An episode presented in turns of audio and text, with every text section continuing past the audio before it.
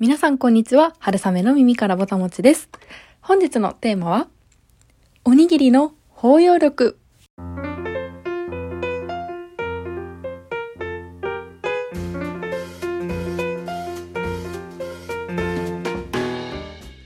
はい。というわけで、本日のテーマは、皆さん大大大好きおにぎりをテーマにしたいと思います。はい。勝手に皆さんもおにぎりが大好きということにしてしまったんですけれども、私、春雨もおにぎりが大大大大大好きでございます。もうあの、白いツヤツヤのご飯をこうキュッとまとめたあの三角形の可愛らしいフォルム、もうたまらないですよね。もうなんかおにぎりを見ただけでこう、よだれが出るじゃないですけど、本当におにぎりってこう、なんでしょう愛しい食べ物だなと思います。でなぜおにぎりが三角形かとかあのそういったあとはこう日本人のこの神様に対するこの感謝とかこうお米って昔すごく神聖なものだったのでなんかそういうこうおにぎりに関する研究の本とかも何冊か読んだことがあるんですけれど今日はあのそういうお話ではなくてですねちょっととあるツイートを見てどうしてもちょっとおにぎりについてそれぞれのコンビニに関してちょっと調べたいなと思ったのでその各種各社コンビニさんのおにぎりの様相というのがすごくてですねそのお話を今日はできればなと思っております。でその発端となったといいますか 私が注目したのがなぜかというとこんなツイートを見たからなんです。なんとえっと、1月18日のツイートで、今日時点でなんと1万8000件のリツイートに8万2000件のいいねがついている、ちょっとプチバズ、かなりバズですかね、が起きているツイートがあって、えっと、第82027さんですね。ちょっと読ませていただきます。セブンイレブンのおにぎり開発チームには、おそらく、デブの中学生の心を持ったやつが一人はいる。ニューデイズのおにぎり開発チームには、バカの小学生がいる。心とかじゃなくて多分実物がいるというツイートですね。これすっごく面白いツイートだと思ったんですけれど、で、どういうことかなと思って見たら、その先のあの、ツイートの返信のところにですね、ニューデイズさんのあのおにぎりの例の写真が載っていて、私こんなすごいおにぎりがニューデイズから出ているって知らなくてですね、もうすごいんですよ、そのラインナップが。本当に面白くて。まあ、なので、ちょっとあの、今回は、他のコンビニ各社さんも含めて、おにぎりが今どんな面白いものが出ているのかなといったところを全部調べました。私、原さめ。はい。でですね、あの、各社ホームページにのっとって、こう、ホームページに載っているものすべての数で、まずは何種類ラインナップがあるのかというところを見ました。で、えっと、その数ですね、トップがセブンさんでした。で、一番少ない、え、今回は、なんで、ファミマローソンセブンニューデイズの4社さんのおにぎりを比較していきたいと思います。で、えっと、数で少ない方からいくと、ファミマが一番少なくて23種類。これでも多いなって数字だけ聞くと思うと思うんですけど、次がローソンさんで32種類。で、ニューデイズがなんと43種類。で、最も多いセブンが46種類となってました。で、セブンは、あの、関東、あの、セブンさんって、本当地域によっていろんな、それぞれの地元の食材とか使われてて、ラインナップが違うと思うんですけど、今回は関東の数で調べました。で、今日の、えっ、と、2月5日時点で46種類。なんと。でも私、ニューデイズが43種類っていうのはびっくりしました。だって、駅にあるだけのコンビニですよ、ニューデイズって。その証券しかないのに43種類もこのおにぎりをラインナップ用意できるところにこうニューデイズさんの心意気を感じましたね。はい。で、今回あの、それぞれの各社さんのあのおにぎりの様子を見ていきたいと思うんですけれど、まあ、まずまとめとしてこうそれぞれにタイトルをつけてみました。えー、というのもいきますね。えっと、えー、ミニマリストファミマお魚屋さんのローソン、バラエティのセブン、遊び心のニューデイズとさせていただきました。はい。ということで、まずミニマリストファミマから見ていきたいと思います。はい。で、ミニマリストファミマさんはですね、あの、本当にラインナップがシンプルです。シンプルなんですけど、たまにちょっと遊び心のあるものがあります。で、まあ、タイプ、まずコンビニのタイプ、あの、どの、これはもう全部のコンビニさん同じだったんですけれど、おにぎりのタイプっていうのは3種類に分けられるんですね、まず。で、一つが手巻きタイプ。あの、こう、ペリペリって剥がしてあのパリパリの海苔を自分でこう包む三角形のよくあるタイプですね。あの海苔とご飯が最初から一緒ではなくてパリパリの海苔を楽しめるタイプですね。のあの手巻きのやつ。と、まあ、これぞコンビニおにぎりってお家では食べられないコンビニおにぎりの魅力の一つですよね。あのパリパリの海苔って。でこう、あ、やばい、ちょっと、あの、脱線するんですけど、あの、こう、あの、コンビニの、あの、フィルム、おにぎりのフィルムを、こう、あの、いかにうまく剥がせるかみたいな。で、あの、三角形のスッて抜いた時に、あの、一辺の海苔も残らない、こう、抜け方をした時の解放感達成感っていうんですかね。あれが私は大好きですね。もういかに海苔の辺を残さずスッと取れるかってあの気持ちよさったらないなと私はいつも思っています。謎になんでこう海苔を残さないチャレンジをしてクシュッて抜けたらもう最高に気持ちいいですね。よりおにぎりが美味しく感じちゃいますというあのちょっと私のどうでもいいこだわりを置いておいてですね。でそれが1つ目のタイプ。で2つ目のタイプは直巻きタイプ。うんと、一番イメージしていただきやすいのは鶏五目だと思います。もうすでに海苔が巻いてあるタイプ。で、三つ目がその他ジャンル。海苔を巻かない、まあ、面白ネタができますよね。海苔が入ってないと。なので、この3タイプに分かれていました。どの、えっ、ー、と、コンビニさんも。で、ファミマは、のお話に戻るんですけれど、ファミマさんは、海苔巻きタイプ、手巻きタイプが本当にシンプルで、梅とからし明太子シーチキン昆布鮭があの手巻き。あとサーなんか漬けサーモンなんていうものも出てますがその辺りですね。で面白いネタがですねあんまりチャーハンとかおこわとか結構シンプルでちょっと面白いなと思ったのは大豆ミートを使っていたりとかですね。あとはこの海苔巻きタイプにスパム結びっていうのがあってなんかスパムを押してるのかなって思ったんですよ謎にそしたらちょっとこのあの、なぜこうファミマがスパム結びを出してるかっていうのは、ちょっと後のローソンで回収させていただきます。まあ、というところで23種類、数字だけ聞くとすごい多いかなって思うんですけど、まあ、このラインナップは全部見ると、ああ、どれも、うん、大体あるよね、みたいなものが多いですね。まあ、シンプルイズベストということで、はい。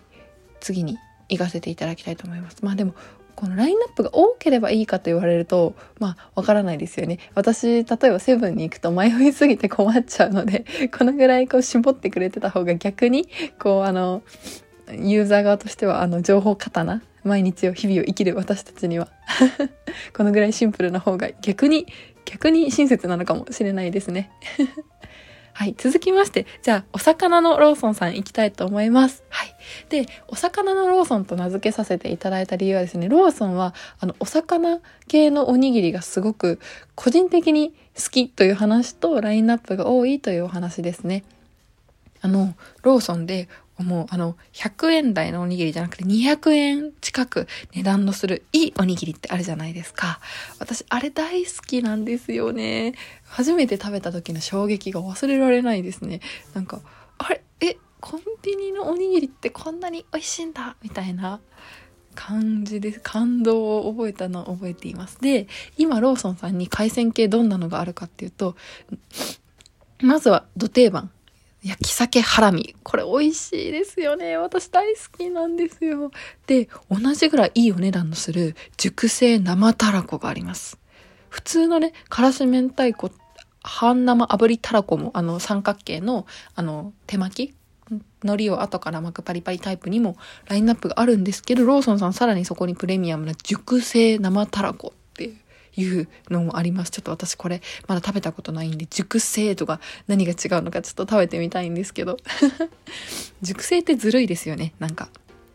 熟成肉とか、なんかいい美味しい味がする気がしてしまいますが。あとはですね、イクラの醤油漬け。いや、これも、これも絶対美味しいです。で、あとは、この同じパッケージでお魚ではないですが、和牛、黒毛和牛カルビ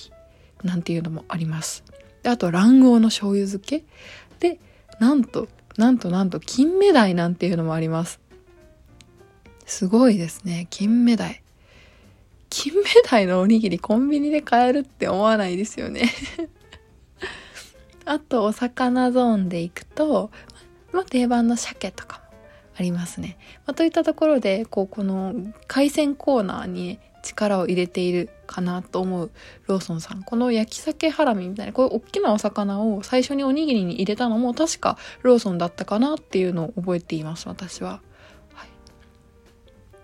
あとちょっとお話は変わるんですが、この袋のパッケージが変わってますね、ローソンさん。前までは、この焼き鮭ハラミとかイクラとか、なんかこう青っぽいパッケージで、結構こう文字も多くて、こうごちゃっとした印象。ま逆に言うとこう、ガツンと美味しそうな印象だったかもしれないんですけれど、もう白地に焼き鮭ハラミの、そのハラミだけ？焼き鮭のハラミの写真がドンってあって、真ん中に黒で縦地に習字っぽい字で焼き鮭ハラミとだけ入ってますね。うん、すごく素敵なデザインになったなって個人的には思います。やっぱり最近この素材そのものの写真だけとかでドンって訴えるこのビジュアルユーザーインターフェースみたいなところすごくやっぱりトレンドじゃないかなと個人的には思います。シンプルに。これはでもセブンさんにやっぱり追随した形なんですかね。ローソンさん一回なんかすごくこう抽象的なビジュアル化したデザインに統一してすごいこう見づらい分かりづらいみたいな お声をいただいてたかなと思うんですが、まあ、あれはあれでねすごく可愛くて素敵なデザインだったかなと思うんですがやっぱり食べ物ってこうやっぱり美味しそうに見えるかっていうところがすごく大事なのかなと個人的には思いますね。はいというわけでで先ほどあのファミマのところでスパムおにぎりがなぜファミマにあるのかを回収すると言ったと思うんですがこれなぜこのスパムおにぎりがファミマに回収されるかというと各商社さんのお話に結びついているからなんです私なんでじゃあローソンお魚のローソンっていうけれどなんでお魚が強いのかなと思って調べ考えたんですね私そうしたらやっぱりこの親会社さんが何が強いかっていうのが結構大切重要になってくるんじゃないのかなと思ってこのセブンはセブンですけど、ファミリーマートは伊藤忠で、あと、ローソンは三菱商事じゃないですか。まあ、なので、それぞれの会社さんの、あの会社概要っていうんですか、事業紹介の水産物のコーナーを見に行ったんですね。で、そうしたら、さっきのファミマの伊藤忠さんは、食品カンパニーっていう、まあ、まあ、部署みたいなもんですね。食品担当のグループに、あの、特に水産ってついてないんですよね。大きく分けると食料、生鮮食品、食品流通ってあって、その生鮮食品のところも、生鮮食品1部、2部、3部って分かれてるんですけど、まあ、そこに特にそのお魚を、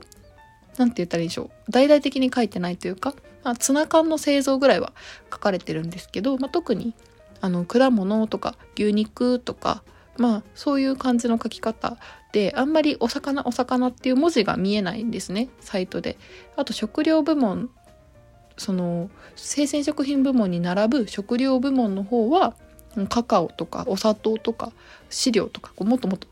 どでかい市場ですねの方があのそれぞれ部に分かれててお魚が特に特筆されてはいなくてただ一方でじゃあなんで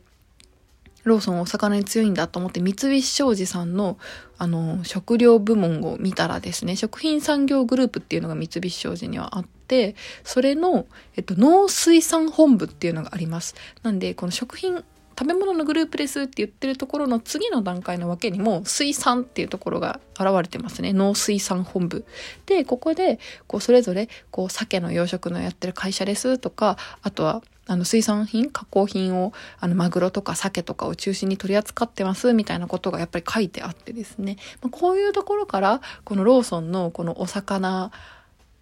おにぎり推しみたいなところが来てるのかなと思いました。で、これを見てる時にですね、そのさっき伊藤忠さんの食品カンパニーさんのページを見ていたら、伊藤忠が取り扱っているブランド海外のそのブランドを日本に輸入してくるっていうのは、まあ、商社の、もうそれこそ商社そのものみたいなビジネスだと思うんですけど、そこに、あの、いろんな各国の外国の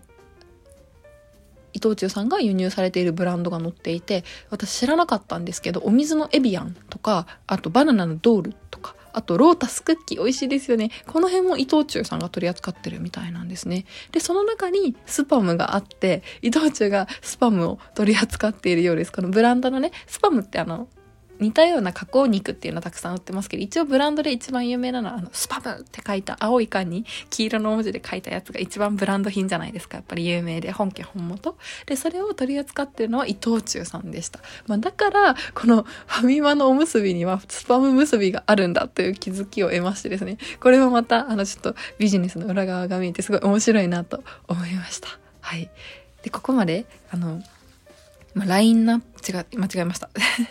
えっと、ミニマリストファミマ、お魚ローソン見てきました。次、バラエティのセブンです。はい、バラエティのセブンさんはですね、もうすごいんですよ。まず、このさっき言った三角形のパリパリ手巻きタイプが10種類。で、おにぎりに海苔がすでに巻いてある直巻きタイプが8種類。で、その他バラエティ系がですね、なんと28種類。もうこれ、すごい執念だと思いません？これだけのラインナップを。もう、あの、31のバスキンロインさんもびっくりの46種類。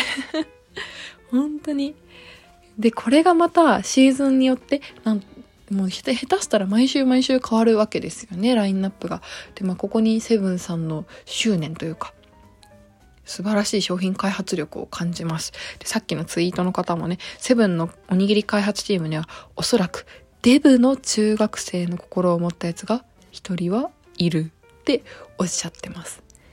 で、まあそれがどの辺にからこの方感じられたのかなっていうところで、まあちょっとこの方がツイートした頃からはメニューの内容が変わってるかもしれないんですけれど、今、このセブンさんで売ってるバラエティ結びを見ると、ああ、確かになと思うところもあったりします。例えば、焼きおにぎりベーコンチーズとか、あと丸ごと味玉おむすび。もう卵が半玉のやつあると思うんですけど、あれがもう丸ごと入っちゃってますっていうやつとか、あとは、炙りベーコン、チーズマヨネーズ入りとか。これ、私いつも見た目ですごい、ピン、全部、全部、あの、ベーコン、薄いベーコンでおにぎりをペロンって巻いてあって、で、あの、おにぎりコーナーに並んでる時に、それだけ全体ピンクなんで、すごい目立つんですよね。私なんで前から気になって、これはちょっと食べてみたいなと思ってたりしています。あとは、チーズチキンカツおむすびとかですね。で、これ、なんかすごいこだわり感じるんですけど、これ、ごま入りソースっていう、あの、前の、あの、フランス料理みたいな、なんか、なんとかを添えて、みたいな、あの、ピロピロ、サブタイトルが、前にも後にもついてて、このおにぎり、ごま入りソース、チーズチキンカツ、マスタード、マヨネーズ入り。すごいですね。これ、全文に前置きタイトル、サブタイトルと来てます。あとは、まあ、半熟煮卵定番だと思うんですけど、このご飯が豚骨ご飯だったりですね。まあ、確かに、あの、心はデブの中学生の 心を持った商品開発メンバーがいらっしゃるのかなとは確かに思います。がっつり炙り焼きソーセージのおむすびとかですね。まあ、という感じで、セブンさんすごいんですよね。でもなんか女性もこう惹かれるようなちょっと一服、一工夫入ったおむすびも多くて、私、あの、大葉味噌のおむすびとか好きですね。あと、最近もう見なくなっちゃったんで、期間限定だったのかなと思うんですけど、あの、わさび？なんか、この大葉味噌か何かのなんかわさび風味のお味噌の入ったようなおにぎりがあって、もうそれすっごい美味しかったですね。あとは、あの、おかかクリームチーズ大好きです、私。いやー、これももう心を捉えてきてますよね、こちらの。もう、ああ、心が読まれているセブンの商品開発の人に完全にマーケティングされていると、あの、思いながら手に取っているんですけれど、すごく美味しくて大好きですね。あとはやっぱりセブンのおにぎりってこお米がすごく私美味しいなと思っていてあのただの塩むすびとかもたまに買っちゃいますねあと、あと私はあれです。鶏五目が大好きです。セブンの鶏五目たまに食べたくなるんですよね、あれ。はい。というわけで、ここまで見てまいりました。で、最後に、まあ、この方のツイートのおそらく発端となったであろう、ニューデイズさんをご紹介したいと思います。で、関東にお住まいじゃない方はニューデイズって知らない方も実はいるんじゃないかって今思い出しまして私もあの地元岡山にいた時はニューデイズ知らなかったんですけどこれあのニューデイズは JR 東日本の子会社がやっている会社ですね。コンビニです。駅中コンビニですね。で、JR 西日本の管轄だと、あの、駅中のコンビニってキオスクのセブンが入ってると思うんですよね、確か。大体。で、JR 東日本はセブンとか他を入れるんじゃなくて自分たちでコンビニをやっていてでそのニューデイズっていうコンビニがあるんですけどそこのおにぎりなんと種類は驚きの43種類ございました。すごいですこれは。でこの手巻きおにぎりもたくさんまあベーシックなラインナップがあるんですが一番何がここすごいかっていうとあのもうすご鬼って自分たちで言っちゃってるブランドがあります。すごいんです本当にこのおにぎりで。今ラインナップされてるのは、まあ、節分もあってだと思うんですけどまず一つ目すごに雷神カレーおにぎり これすごいハンバーガーみたいになってるんですけどまず丸のあのタイプのおにぎりのカレーのおにぎりです。で、その間にカツがあって、で、その上に、あの、丸型のそのおにぎりのちょっと薄い版みたいなオムレツ？卵ですね。焼いた卵がドンって乗ってて、で、それ3段重ねにしてあって海苔でまとめてあるっていうおにぎりです。これ絶対美味しいと思うんですけど。で、あと次、すご鬼、鬼に金棒カツって言って、もうすごい長いカツに、あの、真ん中だけこう持ち手みたいに、なんかあの、ダイエットで、あの、お腹を鍛えるコロコロローラーってあるの分かりますか？両手で持ってこう、腹筋を鍛えるのに前後に転がしながら使うあんな感じの見た目をしてます。長いカツを真ん中だけご飯を巻くっていう面白い非常に面白い。これが商品開発で可能これをまあ、通るっていうところも企画が通るっていうところも面白いですしこれを絶対めんどくさいじゃないですか。このこれを作るのって工場のこのラインとかを考えてもそれをこうなんとか面白さをとって実現させようっていうこのまた心意気も私は素敵だなと思いました。あとはもう一つあって今売ってるスゴ鬼が、えっと、のり弁握りましたっていうので、これが、もうニューレイズさんの特に有名なというか、シリーズで出されている、あの、お弁当をそのまんま握っちゃいましたみたいなシリーズで、のり弁握りました。昔にはチーズおに、チーズのり弁握りましたとか、明太のり弁握りましたとか、いろいろあって。で、これ、その名の通りですね。なんと、今発売しているのり弁握りましたに含まれているのは、白身フライとタルタルソース、ちくわ天、唐揚げ、卵焼き、きんぴらごぼうをおかかご飯で包んで、最後に外側に海苔が巻いてあるっていう もうこれすごすぎますよね、このおにぎり。私ちょっと今度、ニューデイズに行っておにぎりを買うことがあったら絶対これ買おうって今思ってるんですけど、食べてみたくて。まあこんなすごくすごく面白い、まあ、このツイートされている方の表現で言うと、あの、バカの小学生の方が、いい意味ですごく素敵なおバカさんが、あの、心とかではなく本当にいらっしゃるということで すごい面白いなと思います。でもその他も結構なんかちょっとパンチが効いてて、カレー、カレー風味唐揚げのサンドのおむすびとか、あと、私これ気になるのが生ハムの寿司結び。これ、いや、お絶対美味しいと思います。黒胡椒クリームチーズマヨが入ってるらしいです。確かに100均寿司にも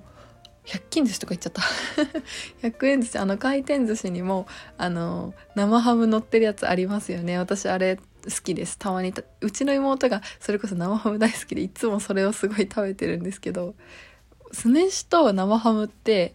相性がいいんですよね。前まあそりゃそうですよね。カルパッチョとか言ってオリーブオイルとお酢とかけてお魚とかあえたりしてるのに生ハムが入ってても違和感なさそうじゃないですか。まあそんな感じであのお酢とやっぱりお砂糖あと生ハム塩味ってやっぱりすごく相性がいいんだと思います。あとはあこの私見ていてすごく素敵だなと思ったのがあのオムライス味のおむすびって想像がつくと思うんですよトマトケチャップの味をこう卵でくるんだやつセブンさんにも前あったかなと思うんですけどこれの商品名をおむすびにしてるんですねわかります？あのおむすびのオムをオムオムレツオムライスのカタカナオムにしておむすびで、すびだけひらがなにしてるって、これかわいい。これ、絶対商品開発した人、ここに強いこだわりがあると思うんですよ。私でもこうしたいですもん、絶対。オムライスとかじゃダメなんですよ。やっぱり。おむすびにしたいじゃないですか。いや、これを分かってくださるとか、やっぱり、あの、素敵な方が中にいらっしゃるんだろうなと推察しております。まあ、というわけで、あの、以上本日は、あの、それぞれコンビニ4社さんのおにぎりを比較させていただきました。ミニマリストのファミマ、お魚のローソン、バラエティのセブン、そして遊び心のニューデイズ。皆さんはどこがお好きでしたでしょうか？ちなみに私はやっぱり一番好きなのはというか、まあ一番使うだけなんです。あの、近くにあるっていうだけなんですけど、セブンイレブンがやっぱり私は大好きですね。前々からおっしゃっ、あの、お伝えしてると思うんですけど。まあでも、あの、ハラミのおむすびで言うと、やっぱりローソンが好きですね。で、まあ、今回このタイトルの回収になるんですけど、あの、おにぎりの包容力っていうところで、もうこんなにいろんな食材を包含できる、あの、料理はないと、他にないと思います、本当に。サンドイッチもあのいろんな食べ物を包めるし甘いサンドイッチだとフルーツサンドとか甘い方もいけると思うので、まあ、サンドイッチっていうのもすごく素敵な発明だなとは思うんですけれど、まあ、やっぱりこのこれだけいろんな和から洋まで世界中のおかずをこうもう取り込めると言いますか一体化できる。でそしてもう何がいいかってサンドイッチってやっぱりこう、まあ、パンとパンの間のこの芸術じゃないですか。でもおにぎりっておにぎりと例えばさっきみたいな卵で間に何かソース挟むっていうサンドの芸術もできればもうおにぎりそのものをこうおこわとして炊き込んでしまったりとかこう混ぜ込んじゃったりとかあとはこうあえて一体化させないあのパリパリと海苔と空気をこう間に入った粒だった空気を楽しむみたいなこの立体感っていうんですかね。そういった総合芸術があるところがやっぱりおにぎりの楽しさだなと思います。はい、というわけで今日はちょっとおにぎりの包容力について語らせていただきました。もうこんなにねいろんな包容力のある様々な世界を包み込める広い広い素晴らしい世界がおにぎりには広がっているなとあの思っております。というわけであの本日はおにぎりについて語らせていただきました。ちょっとどうしてもこのネタを思いついた時からおにぎりが食べたくなってしまって今ちょうどご飯があの炊けた頃ですので、えー、おにぎり早速握っていきたいと思います。えー、それでは、えー、本日も聞いていただいたらいたいた えっとうわ、もう、ちょっとごめんなさい。20何分も、25分も気づいたら喋っていましたが、あの、そうですね、最後の最後にカミカミになってしまったんですけれど、また次回も、えー、聞いていただけますと幸いです。皆さんもぜひおにぎり食べましょう。それでは、本日も聞いていただいてありがとうございました。春雨の耳からボタン持ち、また次回もどうぞお楽しみに。ごちそうさまでした。